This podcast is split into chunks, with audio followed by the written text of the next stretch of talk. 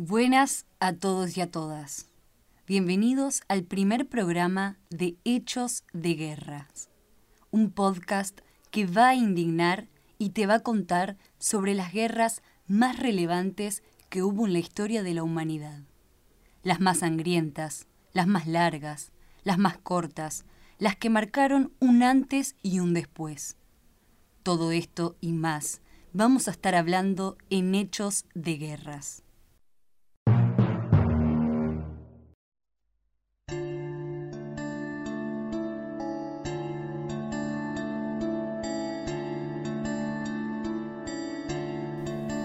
Para el primer episodio de este nuevo podcast, decidimos contarte lo que fue la primera guerra registrada en la historia, la Guerra de Sumeria. Esta ocurrió hace aproximadamente 4.500 años y duró más de un siglo. En esa primera oportunidad se enfrentaron las ciudades sumerias de Lagash y Uma, ubicadas en el sur de Mesopotamia, en lo que hoy es Oriente Próximo en Asia.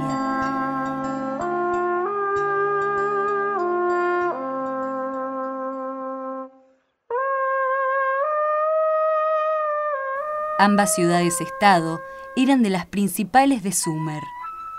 Lagash se ubicaba al noroeste de la unión de los ríos Éufrates y Tigris y al este de Uruk. Uma, por su parte, se encontraba a 60 kilómetros de Lagash. A ambas ciudades-estado las separaba la gran llanura de Gedena, una zona extremadamente fértil y muy concurrida.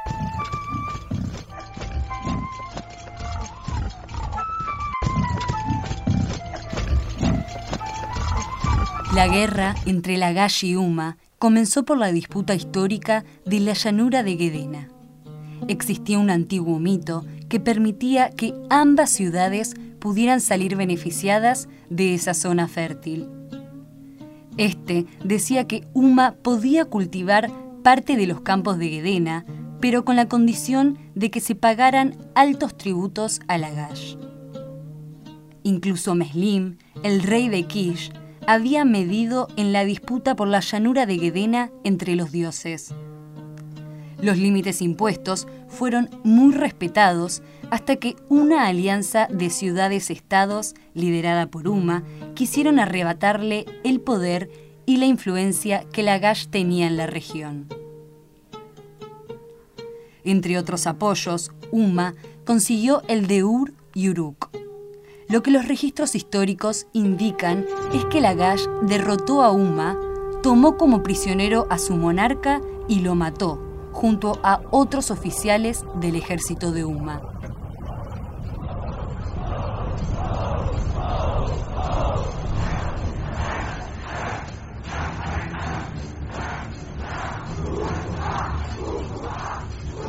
La recuperación de Uma fue rápida tras una enorme humillación.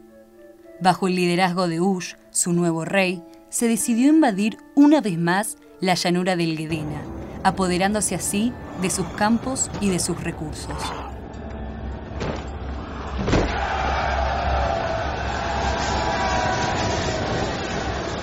Esa ocupación de Uma duró hasta que Lagash tuvo un nuevo rey, el rey Eanatún I.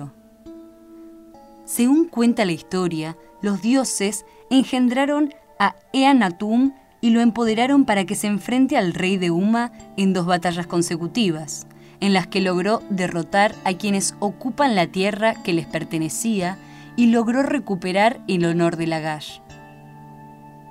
En este caso, el rey Ush de Uma no murió en el campo de batalla. Fue tomado prisionero y tuvo que realizar juramentos muy humillantes frente a los dioses. Este se comprometía a usar los campos de la llanura de Gedena a cambio de seguir pagando tributos se comprometía a respetar la frontera entre ambas ciudades-estados y se comprometía a no desviar el curso de los canales de irrigación.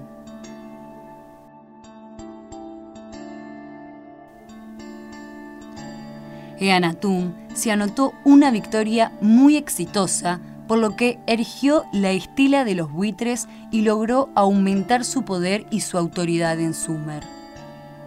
Una vez fallecido, Eanatum lo sucedió su hermano, Enanatum I, empezando una vez más los problemas.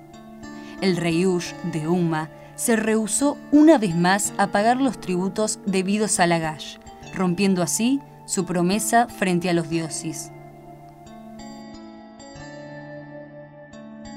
Enanatum no tuvo alternativa y decidió enfrentarse a Uma por la alta cantidad de tributos que esta ciudad le debía. En esa ocasión, Lagash no tuvo una buena performance. Enanatum fue herido y su hijo, el Mentena, quien terminó derrotado a Uma y mató al monarca enemigo.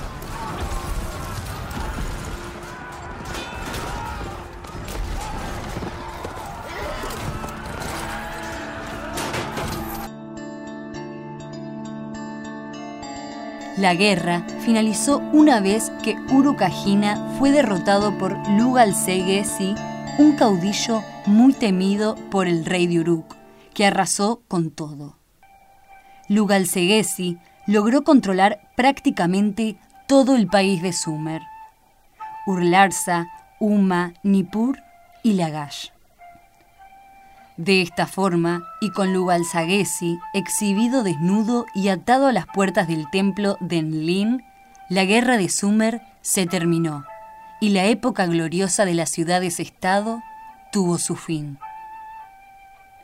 Así concluye la primera guerra de la humanidad, una guerra quizás muy complicada de entender, pero no por eso menos atractiva. Los esperamos en el próximo episodio de hechos de guerras.